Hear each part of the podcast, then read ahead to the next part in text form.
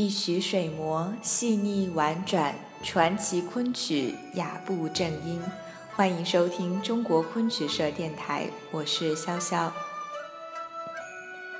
今天为您推荐《琵琶记·盘夫》中的江头金桂一支。